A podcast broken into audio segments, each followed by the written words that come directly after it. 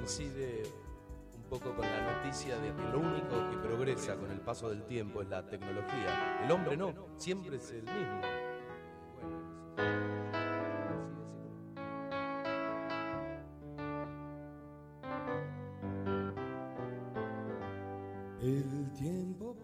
Quizá el pecado capital que he cometido aquí en mi país fue expresar siempre en voz alta mis sentimientos, mis críticas.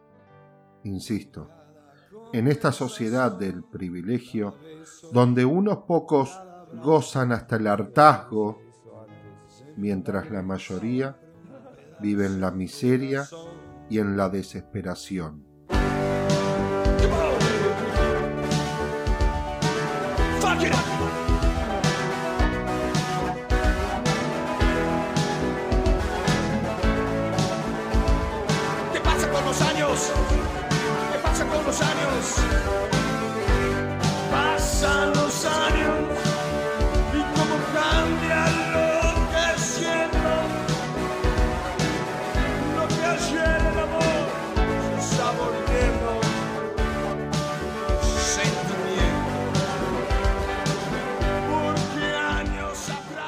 Muy buenas noches, bienvenidos nuevamente a Lo dijeron en la tele.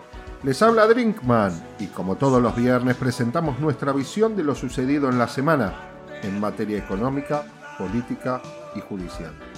Como así también su tratamiento en los medios de comunicación que día a día están más feroces, no reparan siquiera en el sentido común. Ya se olvidaron de evitar mentir tanto, Hoy solo les interesa instalar temas de todo tipo. Bombardear por todos los frentes con opiniones alejadas de la noticia real. Que hoy te olvides de la macana que se mandaron ayer o, la opereta que le salió mal. Y mañana recuerdes la mentira que te dijeron hoy como una verdad. ¿Para qué? Para que la repitas como un loro. En el capítulo de hoy nos quedamos sin palabras.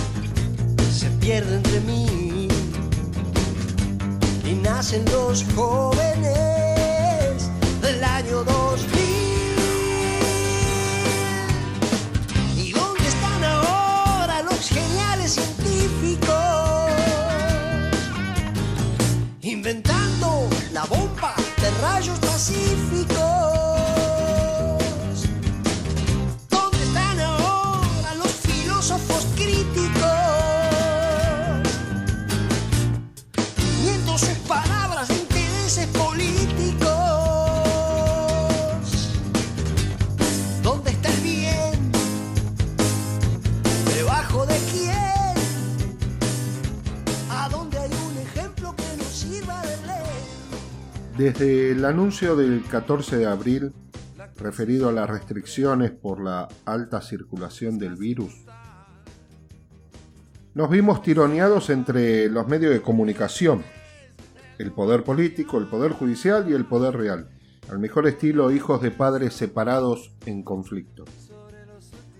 En todo momento, durante tres semanas, se han visto Padres y chicos abrazando la escuela. Padres y chicos pidiendo virtualidad. Médicos de terapias intensivas pidiendo por favor más restricciones.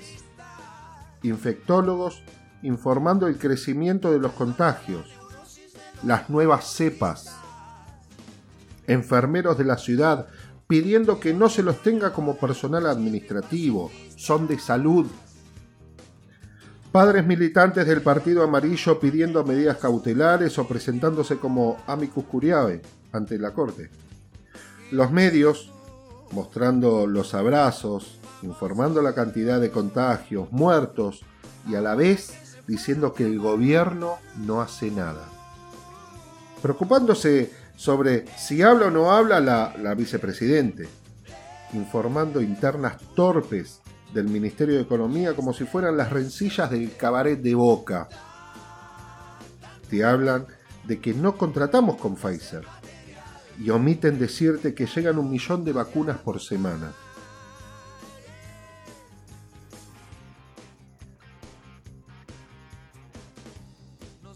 Desde Cava te dicen que los alumnos no, no toman el transporte público escolar, que no hay contagios en la escuela, que no hay contagios en la puerta de la escuela, en el tránsito de los padres mismos de los alumnos. Te dicen que defienden la escuela, la salud, como si fuera la de sus propios hijos. Denuncian en los medios que les falta vacunas, pero no reclaman de manera oficial a la nación entregan 50 respiradores a las privadas, esas que vos pagás, pero después le piden a la nación que le repongan en, el lado público. Del lado de Nación vas a ver un equipo de ministros que tiene jugadores que hacen la suya. A veces corran para, para meter un gol de contragolpe.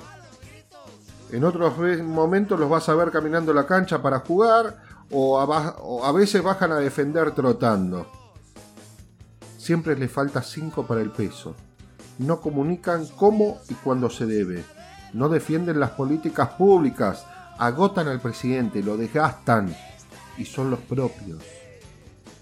El poder real logró judicialmente que el cable, internet y la telefonía celular no sea un servicio público para aquel que hizo la presentación en la justicia. Y ahora los verdaderos afectados somos los consumidores. En el medio de todo esto, el fallo de la Corte, el tan esperado fallo sobre el, el pedido de declaración de constitucionalidad en relación a la suspensión de las clases presenciales y comienzo de clases virtuales.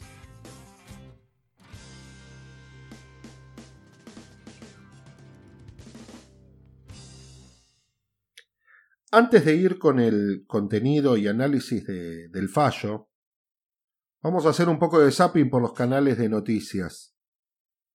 A raíz de la publicación del fallo de la Corte en el Cubo Mágico Channel estaba el panelista que vamos a llamar Cine Savoy, ese que escribe artículos en el diario La Corneta. Este hombre decía que la Corte había dado señales durante los últimos 15 días para que el gobierno nacional negocie con la reta. Y el gobierno nacional no lo había hecho.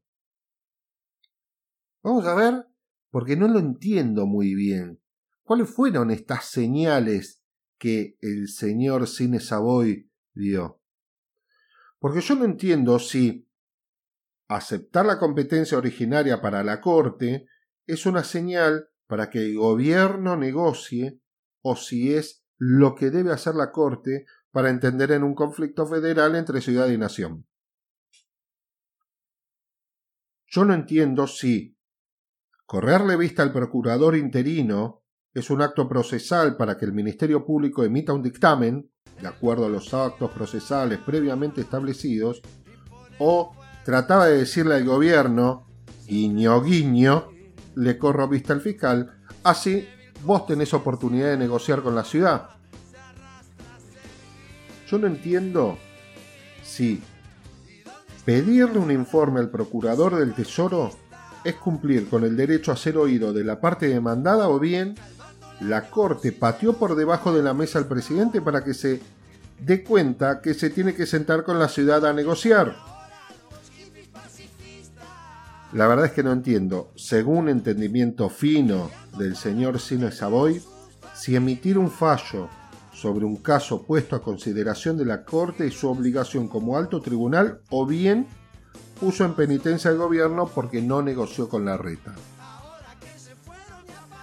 Más allá de las estupideces del señor Cine Savoy, queriendo decir, ojo que la Corte le dio suficientes señales al gobierno y bla bla bla, en realidad, diciendo esa estupidez para ocultar el verdadero interés de la Corte en emitir esa decisión específica, que no era dar señales al gobierno. Lo más loco de todo, que repetía los argumentos del fallo como un loro, queriendo hacer notar que era el único en el programa que había leído y se había memorizado cada uno de los puntos de los considerandos. Había estudiado el fallo de memoria y el chabón encima citaba las páginas. Él decía, no, porque esto lo dijo en la página 73 y no sé qué. La verdad que me hartó, me cansé, entonces me fui al jugador número 5 y ahí me encontré con la bronca de que el felino, que está a la tarde-noche, informaba las camas que quedaban disponibles en la unidad de terapia intensiva. Hay algo que me molesta mucho, tanto de un lado como del otro. En los canales afines a la derecha vas a ver entre líneas que festejan muertos, te informan contagiados como método para demostrar que el gobierno no toma medidas serias contra el coronavirus, o sea, no contrata Pfizer o según la conveniencia del comunicador en ese momento, el gobierno testea poco para ocultar la realidad. O si no, al otro día te dice, no, está testeando de por demás para crear pánico entre la gente.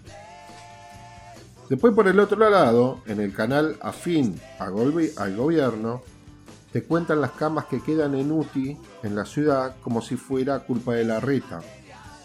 Pareciera que debiera ser así, que cada vez tendrían que quedar menos camas UTI.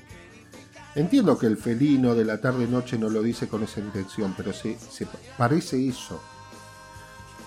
También vi el martes como el cordobés, que está más a la noche, antes de que llegara la medianoche, hizo un informe sobre una situación a la que tituló La última llamada. Hacía referencia a esos que están a punto de que sean intubados y le dan la posibilidad de hacer una última llamada a algún familiar, un conocido, un ser querido. Me da bronca esto porque en realidad eh, cuando dan estos tipos de mensajes no se están dando cuenta que del otro lado hay un espectador que tiene un familiar, un amigo, un conocido, que tiene a su esposa, a su esposo, que tiene algún hijo en esa situación, con la noticia de que se ha contagiado de coronavirus, con la noticia de que le duele el pecho, con la noticia de que está buscando un lugar donde internarse, con la noticia de que lo tienen que intubar, con la noticia de que se murió de coronavirus y en estado de depresión. La verdad que no le sirve a nadie esa forma de comunicar. Minché también las pelotas, entonces me fui para, para el lado de la nada más o la más mentira con N de nada. Y ahí me encontré con el Colorado que supo ser un, un intratable, ese que creció en el periodismo, en la comunicación, gracias a ser hijo de ese que hizo editoriales para la radio del Cubo Mágico Channel en su momento, que eran atractivas desde la mitología, y hoy se encuentra el lado voraz, donde no importa la realidad o los que se nos van en el día a día, sino que le interesa más si ella es la jefa, si ella maneja todo, si ella le dice al presidente si puede despedir a un subsecretario de energía o no. A este pibe le interesa más la línea del canal bancado por fatiga que otra cosa. Hay veces que el asco supera y lo vomitivo no puede ser tolerado, por eso no puedo estar mucho tiempo mirando este canal. A veces es más fuerte que yo, porque me gustaría, dentro de mis opiniones, poder hacer referencia a otros que se encuentran en ese lugar.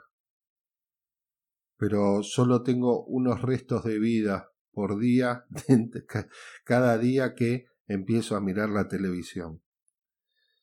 Ahí me fui a la, a la dimensión desconocida, el azulgrana. Ese es un mundo fantástico. Suceden cosas inimaginables, como que a un entrevistado se le apague el micrófono justo cuando estaba criticando al gobierno de la ciudad, o que un médico, conductor de uno de los programas ahí, tenga la inteligencia de Doctor House y diagnostique a distancia por video, imagen. Hay uno que está a eso de las nueve de la noche, que, que de forma socarrona, a mención de lo, del fallo que había salido de la corte, decía todo, todo siempre se decidirá en la justicia. Lo decía como dando cuenta que no, no va a haber posibilidad de gobierno por parte del Poder Ejecutivo, ya que todo va a ser obstaculizado a través de la justicia. En ese mismo canal está el tío Mimoso W. Este decía que Guzmán tiene los días contados por el tema del subsecretario de Energía y no sé qué. Tal vez te gustaría que fuese así. También decía que no importaba el aumento de celulares, haciendo referencia a la medida cautelar que ganó el dueño de ese canal, Acá lo que importa son los femicidas.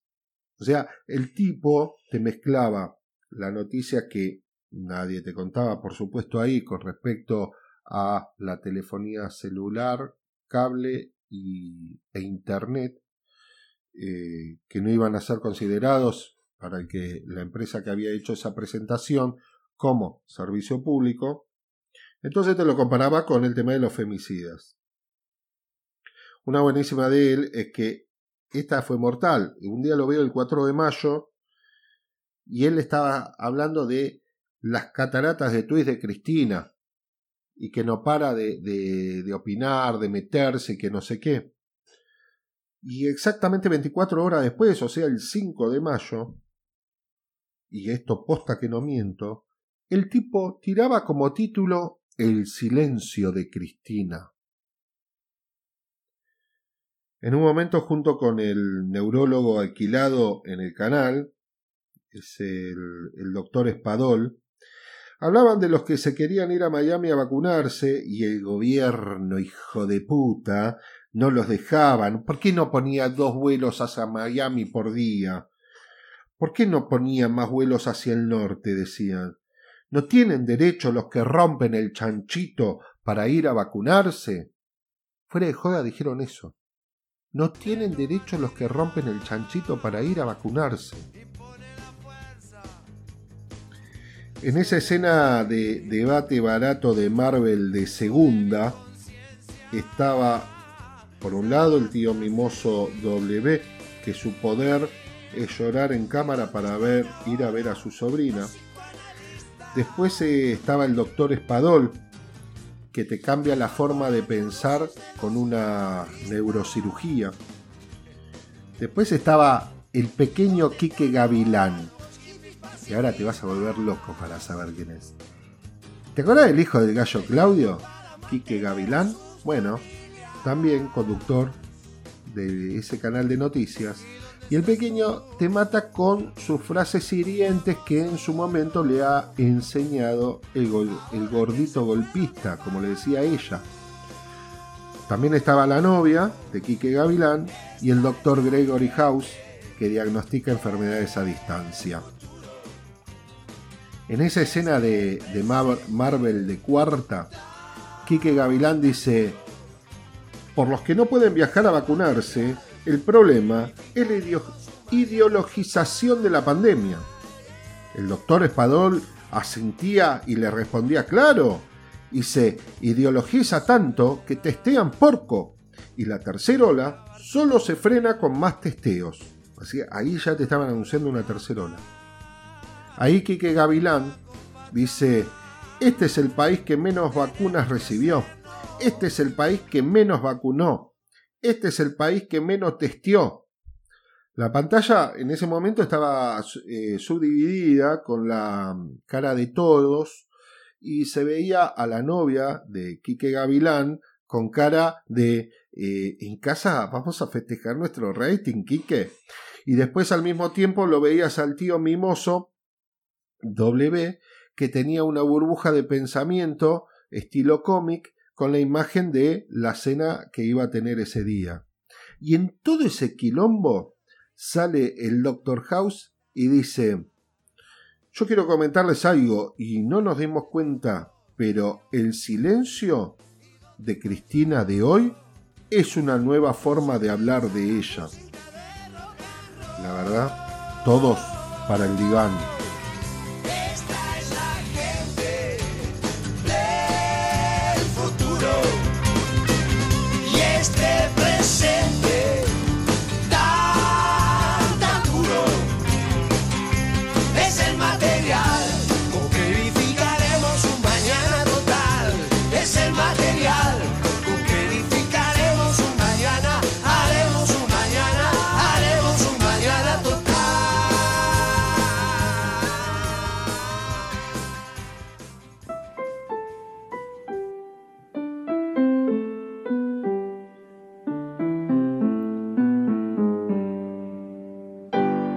Vamos a adentrarnos con el fallo que emitió la Corte Suprema de Justicia de Nación el pasado martes.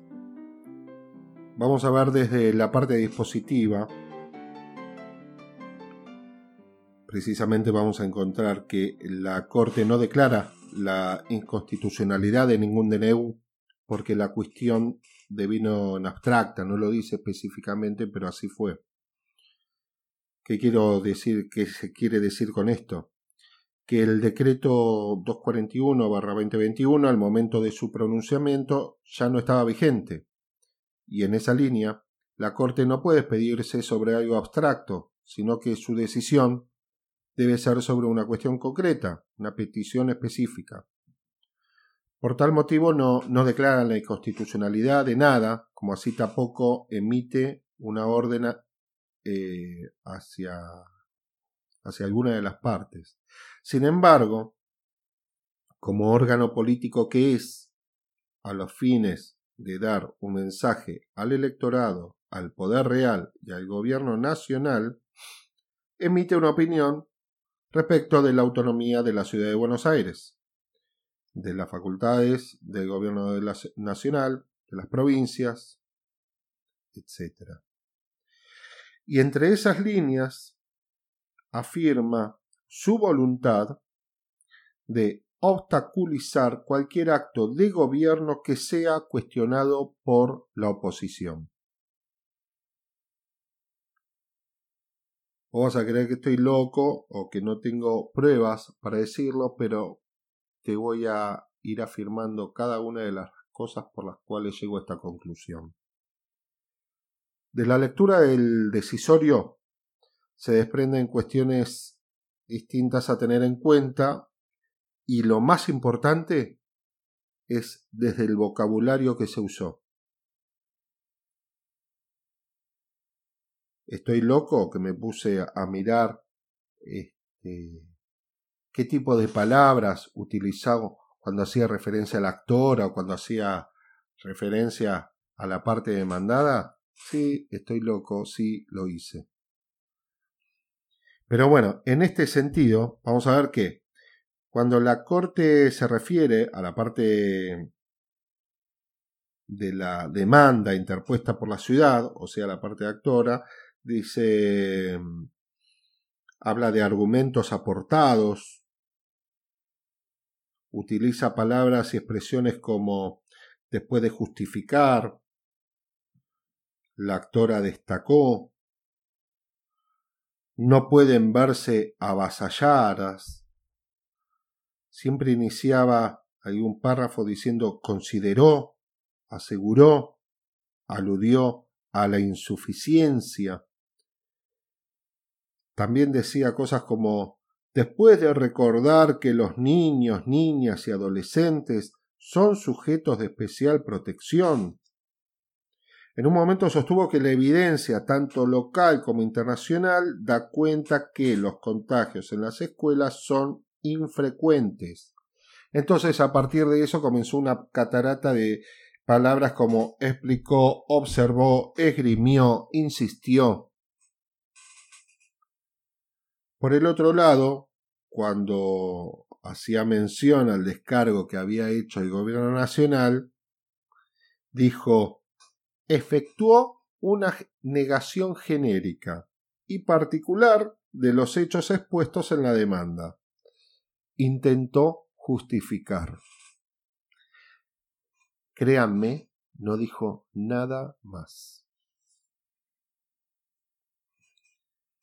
En cuanto a los argumentos de la ciudad, que había expuesto que el AMBA no debe ser contemplada de manera genérica en tanto entre una y otra jurisdicción le compete consideraciones particulares inherentes a su condición como tal, independientemente del movimiento poblacional que se produce entre las distintas jurisdicciones. O sea, no consideremos al AMBA, este, más allá de que eh,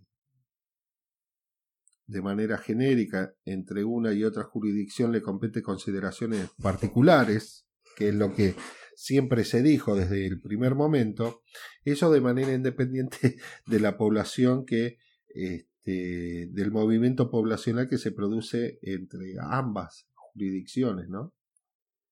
El procurador, por su parte, esgrimió algunos argumentos, pero eh, básicamente eh, basó todo en que el gobierno no, con sus argumentos, no alcanzó a fundar un estado de necesidad, o sea, el gobierno no lo pudo este, justificar, según el procurador, que permita legitimar la suspensión dispuesta de la concurrencia a los establecimientos educativos de todos los niveles. Ahora, yo me pregunto, porque si uno se iba a, con el solo anuncio del 14 de abril, Yo creo que los hechos de esa realidad eran suficiente, fundamentación. Pero evidentemente para el procurador, y vamos a ver que para la corte no lo fueran.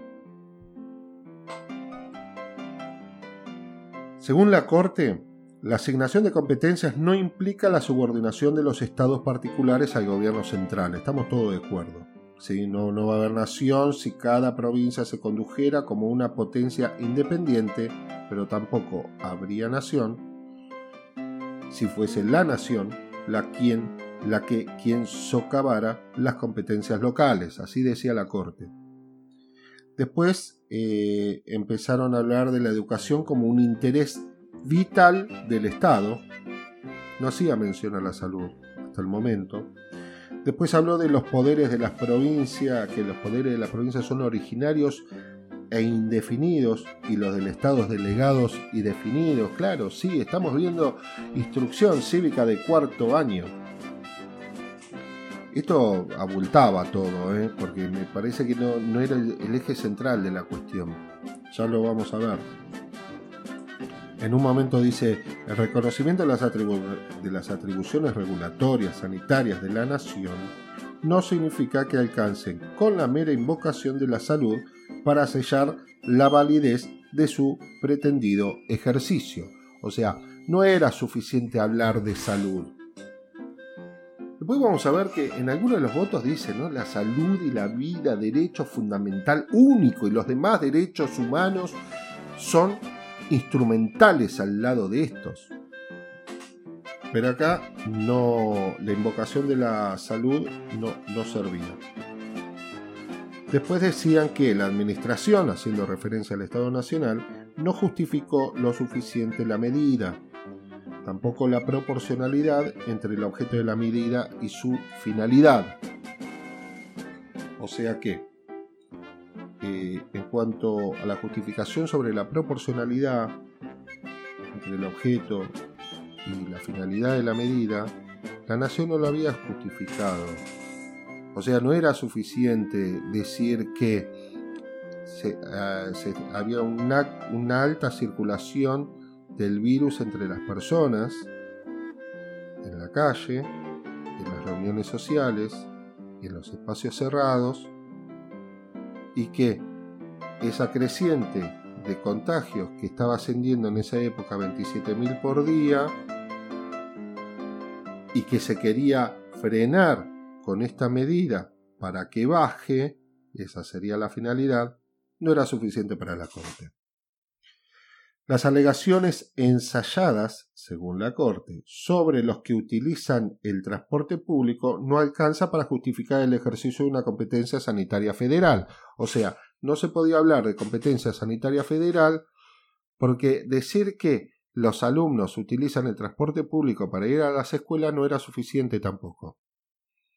Yo sigo sumando. 27.000 contagiados por día. Este, la idea de evitar el contacto en espacios cerrados y eh, entre padres y alumnos también no era suficiente para bajar esa curva de la segunda ola. Tampoco era suficiente alegar que los chicos utilizan mucho el transporte público para ir a la escuela. Después dicen, la falta de justificación pone al descubierto que el Estado federal invadió una atribución que le resulta ajena. O sea, para la Corte no hubo justificación.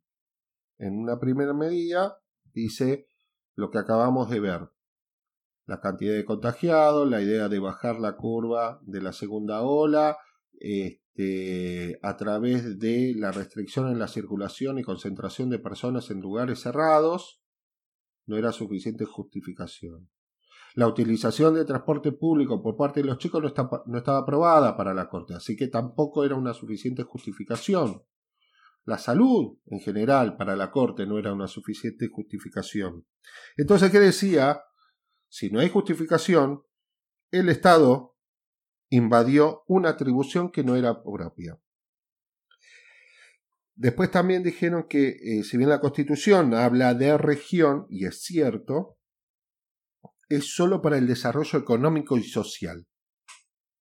Cuando hablamos de la posibilidad de hablar de regiones es sólo para cuestiones económicas, de desarrollo y cuestiones sociales, pero no de salud, sería mal pensado que el AMBA, hablar del AMBA como región para una cuestión sanitaria, para tener políticas únicas respecto de lo que sucede entre la gente de la ciudad y la gente del primer cordón de la provincia de Buenos Aires, por cuestiones sanitarias, eh, no sirve pensarlo como región solo si es para cuestiones económicas o sociales. Lo más cínico de todo es que de todos estos argumentos de la Corte terminan diciendo que lo dicho no significa avalar o desautorizar decisiones sanitarias. ¿Y qué estuviste haciendo hasta recién? Dijiste que todas las decisiones sanitarias no estaban debidamente justificadas y que eso implicó una invasión a la atribución que le era ajena al Estado federal. ¿Eso no es desautorizar decisiones sanitarias? Ahí es cuando saca el decisorio ese que hicimos mención al principio. Pero más allá de eso, vamos a adentrarnos ahora a, los votos, ¿no? Este, hubo dos ministros de corte que emitieron voto eh, por separado. Uno fue el abogado del diario Corneta, que eh, como buen abogado que no sabe qué carajo decir porque no tiene argumentos para hablar de nada, pero tiene que sobresalir porque tiene que mostrarle a su jefe del diario La Corneta que eh, está haciendo todo lo posible para obstaculizar a este gobierno, lo primero que hace es eh, el, el recurso que tiene cualquier estudiante que no estudió para un examen, y lo primero que hace es transcribirte eh, la norma, el articulado, en lugar de explicarlo, que esa es la idea de cualquier profesional del derecho. Entonces lo primero que hace el genio es transcribir el artículo 10 del DNU 235 del 2021.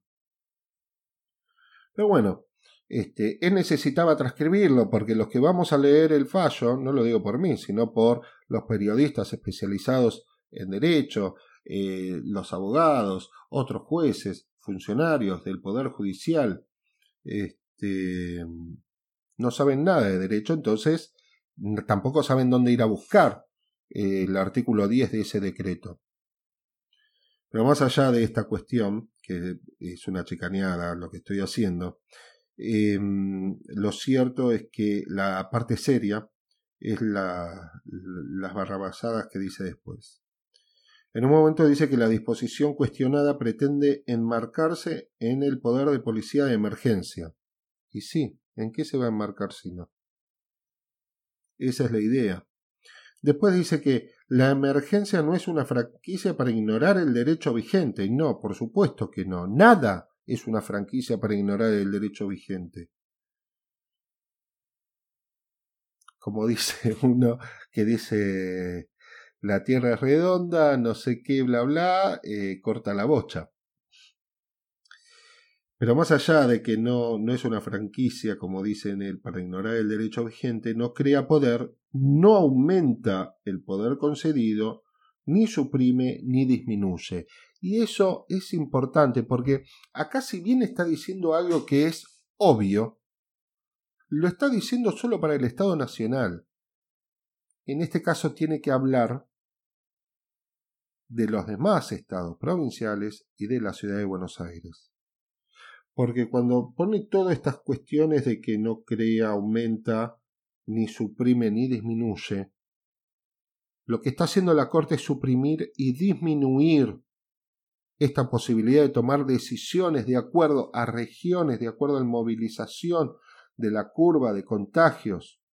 No es lo mismo lo que sucede en Tierra del Fuego, lo que sucede en el AMBA, lo que sucede en Formosa, lo que sucede en Misiones, lo que sucede en, Mendoza a lo que puede suceder en, en Tucumán. Más allá de eso, él dice que en el caso se discute la competencia para la prestación del servicio educativo. Sí, se habla un poco de eso, pero también se está hablando si se puede hacer algo respecto de eso. Después dice que las provincias y las ciudades están obligadas a asegurar el goce y ejercicio de sus instituciones, en este caso, la educación. Pero para él no se discute la salud, en este caso. Lo que no dice acá, que asegurar el goce y ejercicio, tiene que ver con lo virtual también. Cosa que la ciudad no puede garantizar a 6.000 pibes desde el año pasado y no hizo nada por hacerlo. Por otro lado, este ministro dice que nadie duda que la pandemia excede todo límite interprovincial de frontera nacional. Pero esto que, que excede a todo límite interprovincial y de frontera nacional no basta para justificar constitucionalmente la adopción de medidas. O sea, que el virus vaya por todos lados sin importar fronteras, no es suficiente razón. Todas las razones que se están dando para ellos no son suficientes, ni siquiera en conjunto. Para, para él, el problema sanitario es transnacional, pero no interjurisdiccional. Esto no, no me entra en la cabeza. O sea que tiene pasaporte para ir de estado a estado, pero no para cambiar de jurisdicción aclara que eh, la ciudad proporcionó elementos de juicio que el impacto interjurisdiccional de la actividad regulada, en este caso la educación, es meramente conjetural. O sea que se utilizaron conjeturas para decir que la cuestión interjurisdiccional de, lo que sería eh, la, eh, la circulación de virus no tiene que ver nada o sería una propia conjetura del Estado ni nada más con respecto al ámbito educacional. Para este ministro los chicos no van de Buenos Aires a capital. Eso es cierto. La mayoría de los pibes no van a la escuela, los que viven en provincia no van a capital, salvo los padres que trabajan y no le queda otra anotarlos en capital para tenerlos cerca, etc. Pero lo cierto es que no, no es así. Pero sí es que los padres que trabajan eh, en capital van desde la provincia. Y ante mayor circulación, mayor tráfico de personas, mayor concentración, hay mayor probabilidad de contagios. Esos contagios llegan a casa. A casa llegan al niño. El niño va a la escuela. En la escuela este, agarra la chiva. La chiva salí de ahí. No, el niño agarra a la maestra también. La contagia. Y a partir de ahí también se forma un foco de infección. Perdón, no de infección, de contagio.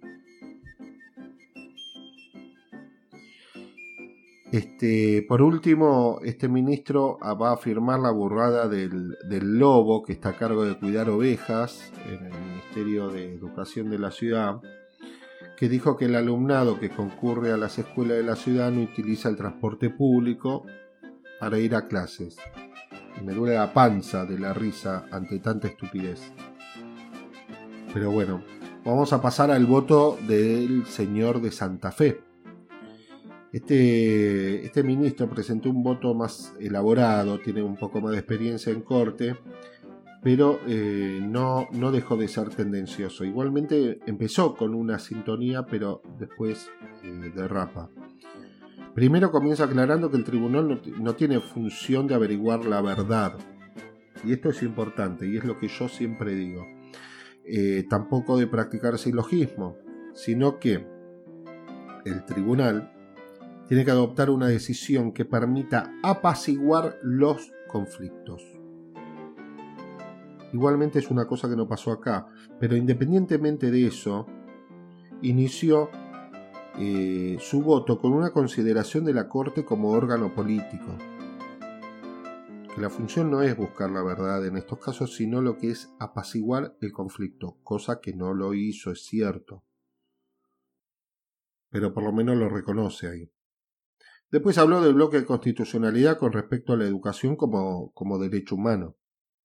Y al mismo tiempo el de la salud y la vida, poniendo el acento que los demás derechos al lado de estos dos, de la salud y de la vida, son instrumentales, como les venía diciendo.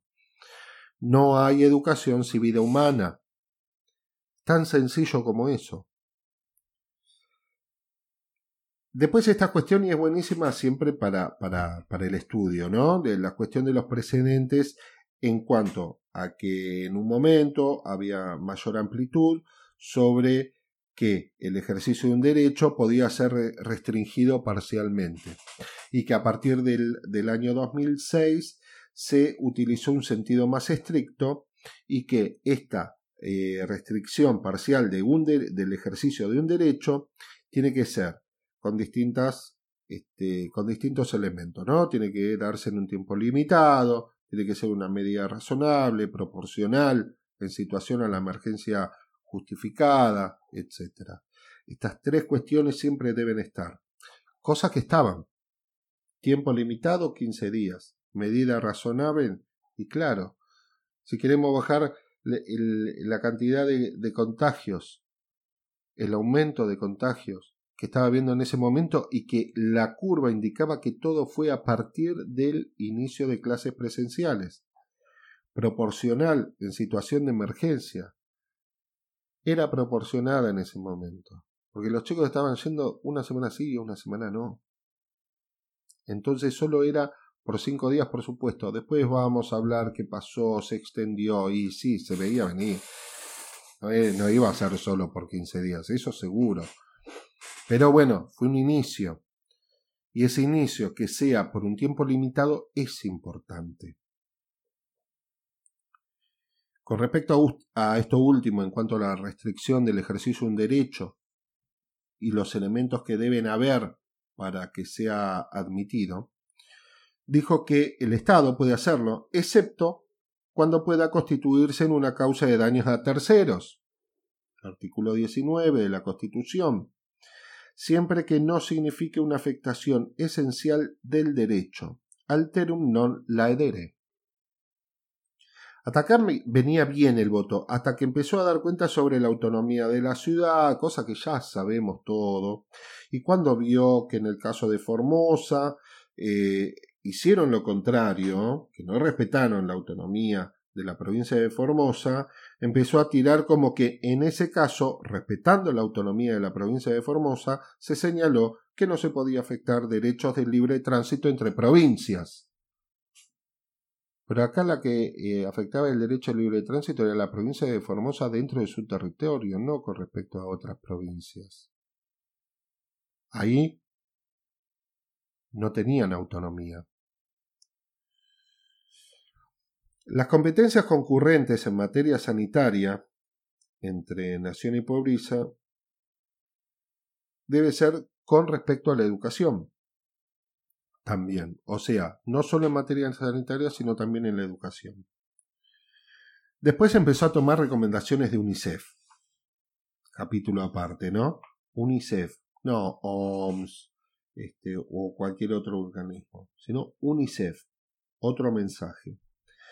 Que eh, en este caso UNICEF recomienda que las escuelas sean lo último en cerrar.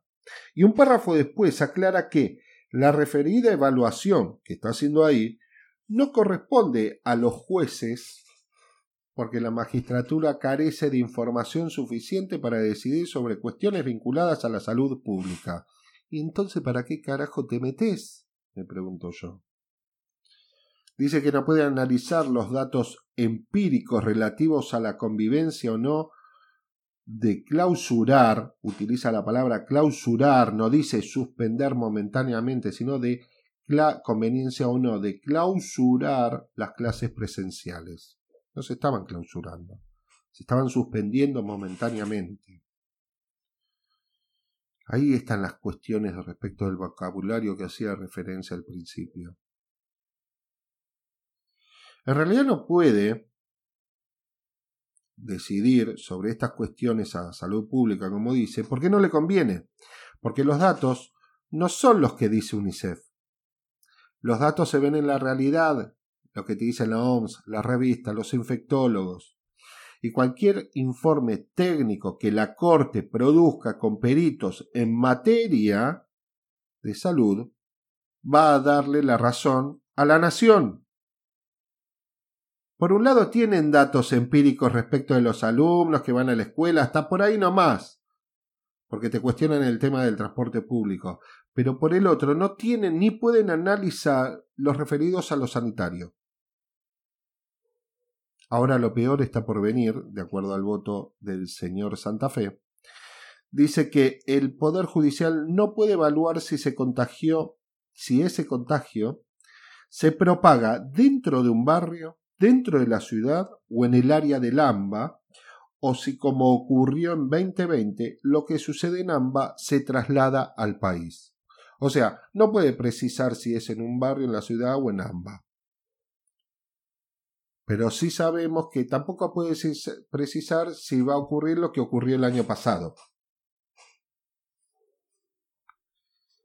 Em, sin palabras.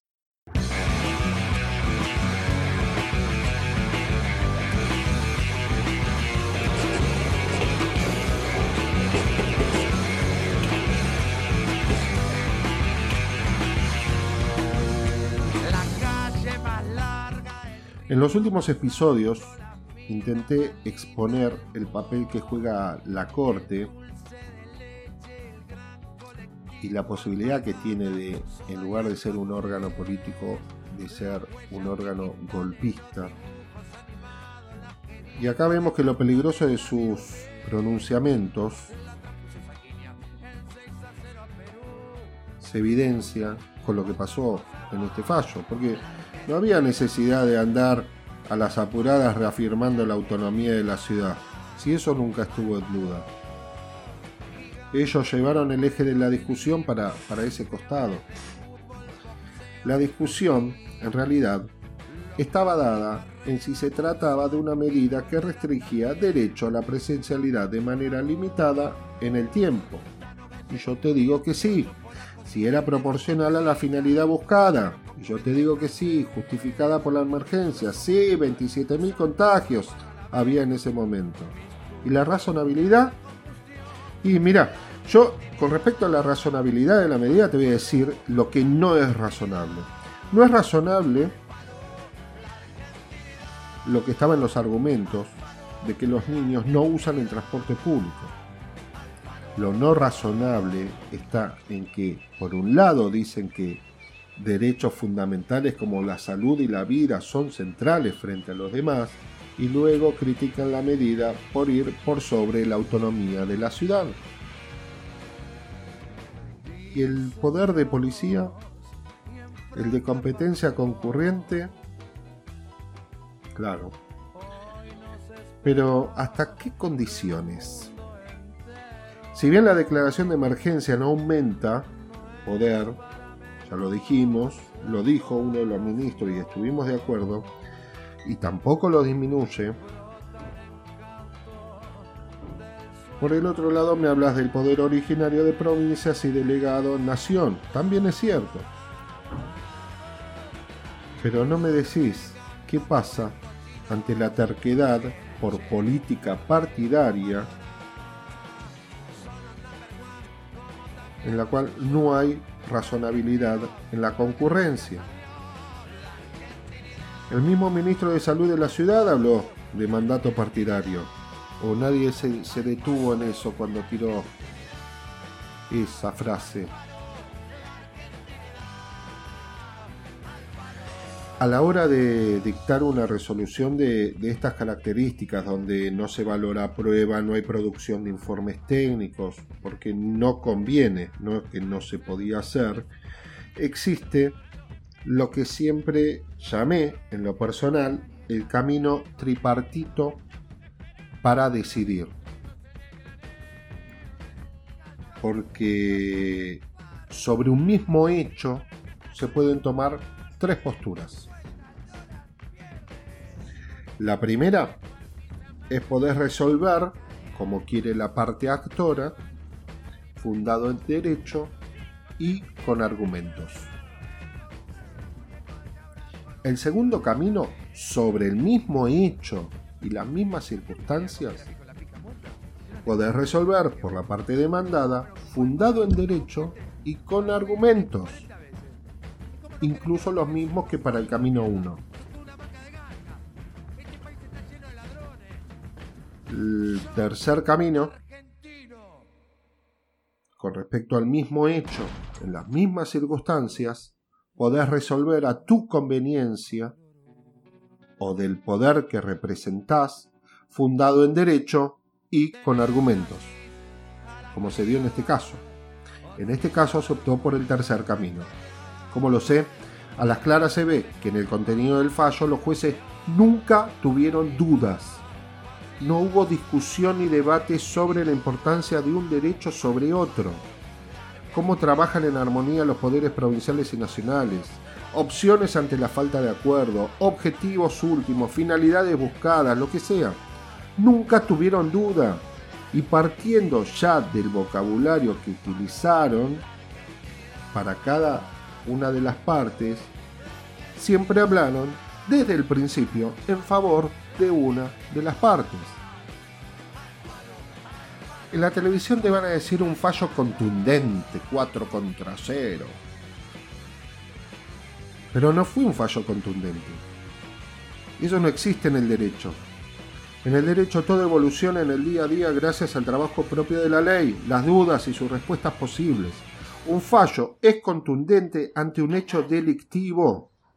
¿Mató o no mató? ¿Robó o no robó? En estos casos no hay posibilidad que todos pensemos igual. En estos casos como el que acaba de fallar la Corte. Y ahí es donde se evidencia que desde el día 19 de abril, en sus votos, los ministros buscaron herramientas para defender a la ciudad de Buenos Aires.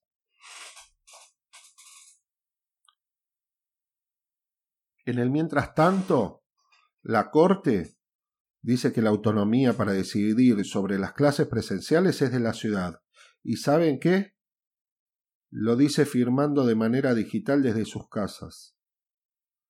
Esta corte, el año pasado, había publicado una acordada diciendo que en este estado de pandemia había que acompañar las políticas públicas del Estado federal. Esta Corte hace cinco días ratificó la virtualidad dentro del trabajo del Poder Judicial y el expediente digital. Esta Corte la misma que en 2017 quiso aplicar el 2 por 1 en un caso de lesa humanidad y después se tuvo que retractar. No tienen cara, son caraduras. Mientras la Corte hablaba de que la provincia y la ciudad deben garantizar el goce y ejercicio del derecho a la educación, mientras ciudad no hizo nada para facilitar la virtualidad, que esa está dentro de la obligación de garantizar el ejercicio y goce del derecho a la educación, mientras pasaba eso, el gobierno nacional activó el plan conectividad Juana Manso. Dentro de unas semanas, cuando todos se olviden de las causas de las fatales consecuencias de la pandemia, ¿quién va a ser el responsable? Seguramente el gobierno. Si mirás el país desde lejos, vas a ver a Mendoza y a la ciudad de Buenos Aires, son las eh, son los distritos que no, no, acompañan las decisiones sanitarias del gobierno nacional. No solo en, cuanto a la educación, ¿eh? en cuanto al control. Lo que es el control nocturno a partir de la restricción de la circulación, de reuniones y todo lo demás. En la ciudad no hay controles. La ciudad se mete con la gente que vive y duerme en la calle. Pero controles por la circulación no existen. Cuando solo hablas de derechos y no haces referencia a las obligaciones, seas ciudadano, seas provincia, ciudad o nación, hay algo que no está bien. Hay una corriente de voceros del poder real que venimos escuchando episodio a episodio, que de a poco siguen metiéndose con la democracia. Y en este encuentro no hay excepción a eso.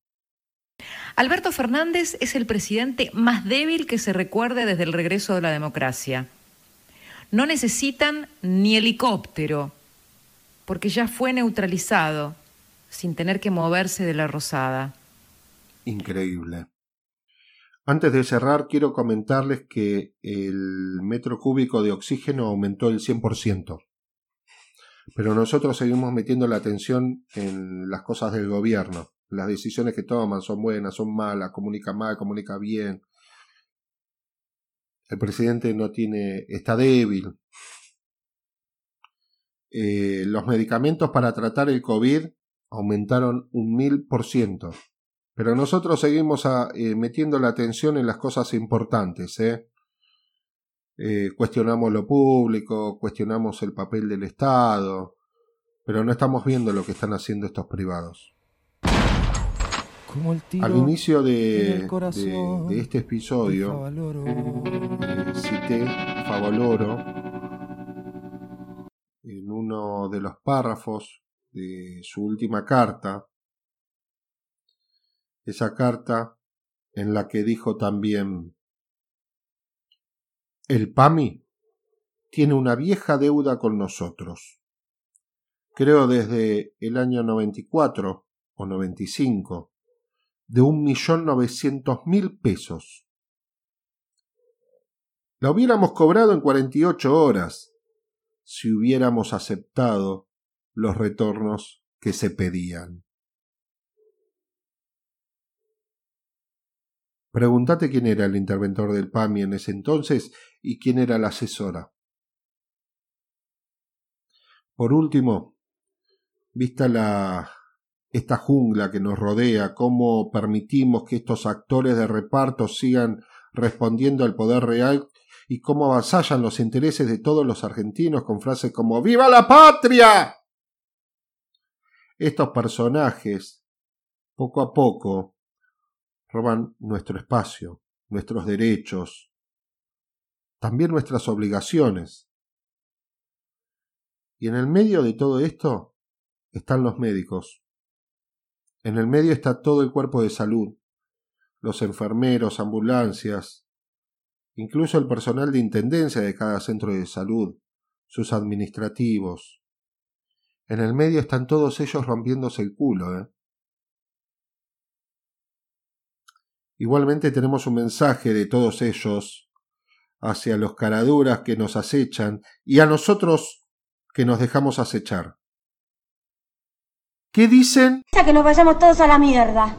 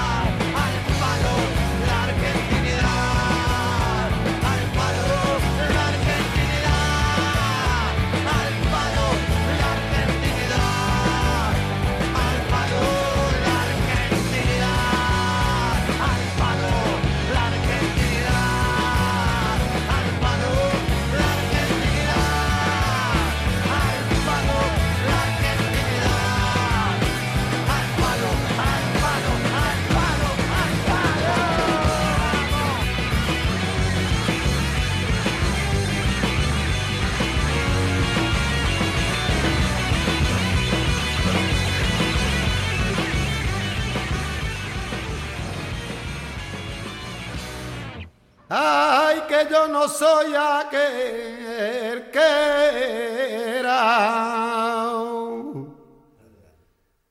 A ni quien debía ha de ser. En el día de hoy vamos a hablar un poco de la seguidilla. No vamos a tratar el tema de su historia, su origen ni cómo estructurada la letra, ni el baile, sino que vamos a hablar un poco de lo que nos pasa cuando escuchamos la seguidilla, porque te atrapa desde ese lugar primero. Y después se ve lo técnico.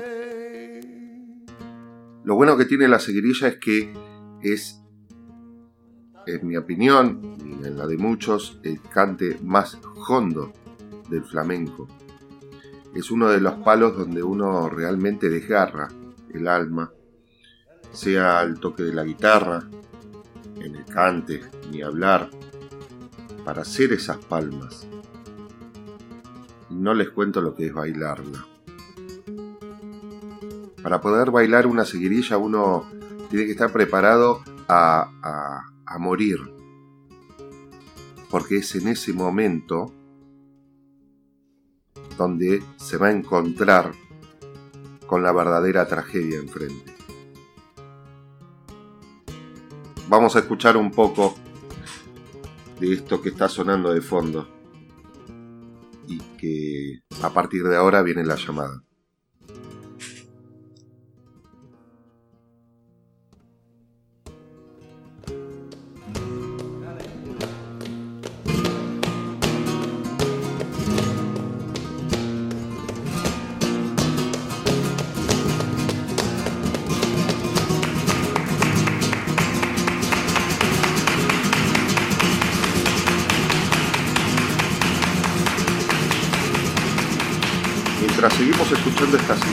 Gustaría compartirles algo que intenté poner en palabras hace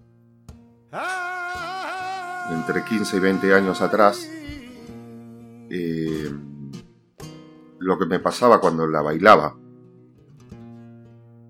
Y dice así, la seguirilla. Un espacio mínimo donde el oxígeno no disfruta de su aire, donde las paredes se achican y los techos se caen. De repente, una voz débil y silenciada observaba tristemente una derroca mientras acumulaba de a poco un deseo de grito, de ser escuchada y sentida por ellos, por quienes la callaron. Es en ese exacto punto donde ella misma siente sus buenas bases. Fue creada para ese orgullo. Camina hacia un destino creído y subestimadamente cierto. ¿Qué mejor que lo desconocido? Allí todo sucede. Se despejan sus ojos y un pequeño brillo marca el camino, ese camino a seguir, al mismo tiempo que en sus aires internos se expresa un agudo es correcto. Se cubre de negro y se oculta del silencio. No quiere perder el narcisismo que le queda, por lo que agrega a su alma un punto blanco y ahí se ve mejor. A lo lejos difiere un sonido, una queja constante y sin explicación alguna recuerda todo aquello que pudo haberla callado, por lo que nubla su visión de rojo, acelera la circulación interna, provoca un continuo terremoto y se lanza al abismo. Brazos abiertos y una tensión que lentamente se libera al mismo tiempo que pacta la armonía con el espacio. Apoya fuerte y conquista de la misma forma hasta que siente ser dueña de ese maldito silencio. Fuerza que camina por mis venas, no puedo contenerla, tengo que librarla. ¿Pero cómo? Y escuchando el segundo símbolo del lenguaje universal, doy el primer paso hacia atrás, acompañado de otro, y luego seguido por otro. Me doy vuelta. Quiero ver lo que tengo, lo que hay detrás. Me enfría el aire en la espalda. Observo el desastre. Y sigo apoyando mis pies en lugares marcados. No quiero caerme, por eso lo hago. Pero las explosiones del madero son infinitas y ya no queda donde apoyarme. Encima de mí hay cuerdas. Marcan otro camino. Intento tomarme de ellas, pero con fracaso se cortan. Desesperado cierro mis puños y golpeo con ira los costados del espacio. Los nudillos sangran y las articulaciones están destruidas, pero acompañado por un pacto firmado con anterioridad, el cual frenó una caída segura. Perdí mis dedos y mi cuerpo. Estaba blanco. No importa. Tengo lo que queda. Debo probarlo. Funciona, está ahí. Con desmayos, pero está ahí. Me reincorporo. Busco, miro a mi alrededor y solo está la nada. Siento dolor. Puedo soportarlo. Trato de mantener el equilibrio. Piso fuerte, pero los lagrimones siguen tatuando mi cara y mi cuerpo. Una mano acá, otra allá, y nada que la tome. Solo resta esperar. Pero en un átomo de tiempo explota ese corazón infaltable, oxigenando, liberando un rugido, una voz propia. Un silencio liquidado por la estrofa expresada, seguido de la melodía goleadora de sentimientos y un corazón noble, conquistador de espacios.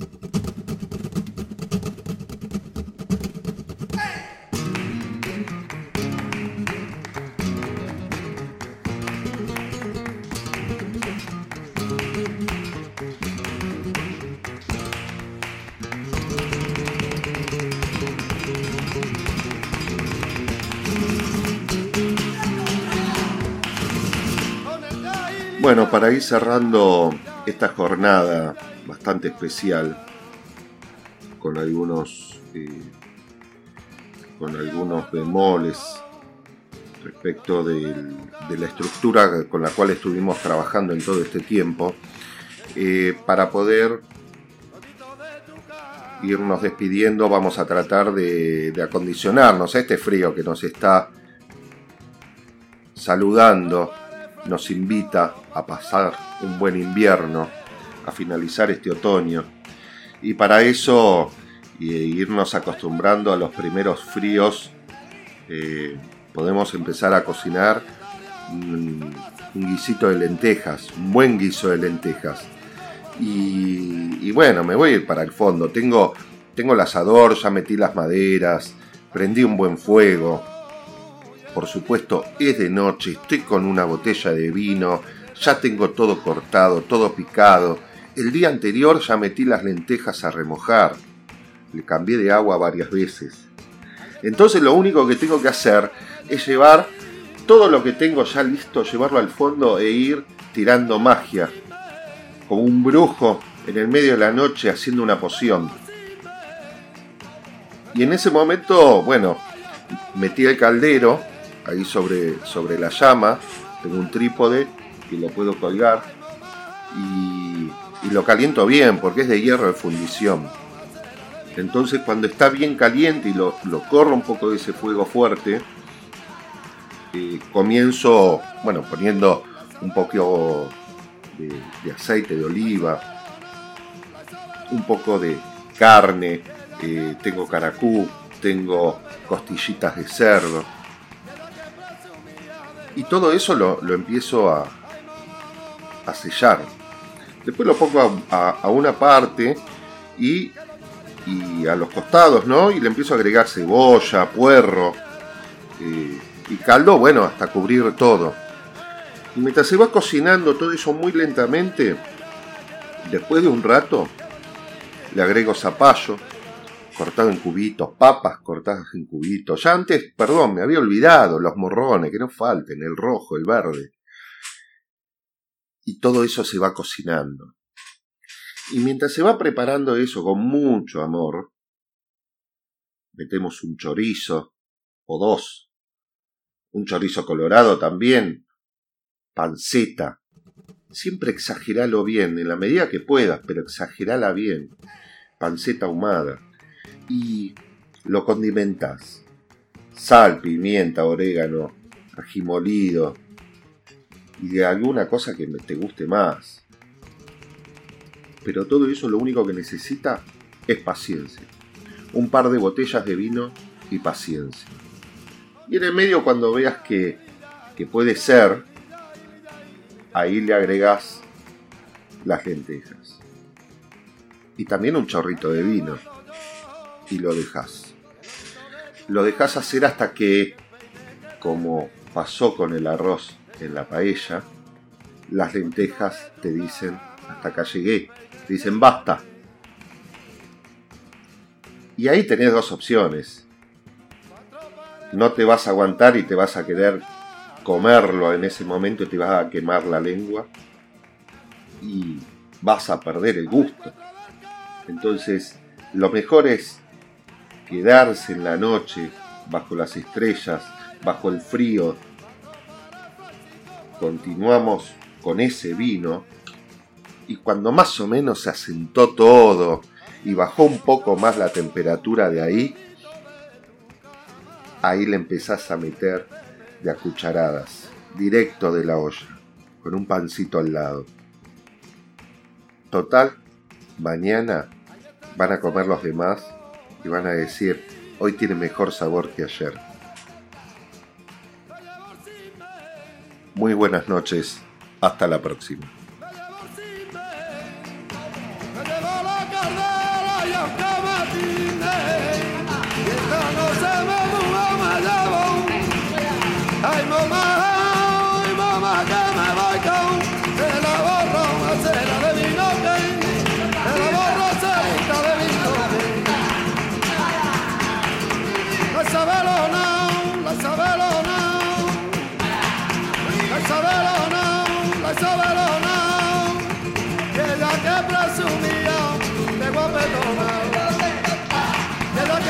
Presumía de guapetona.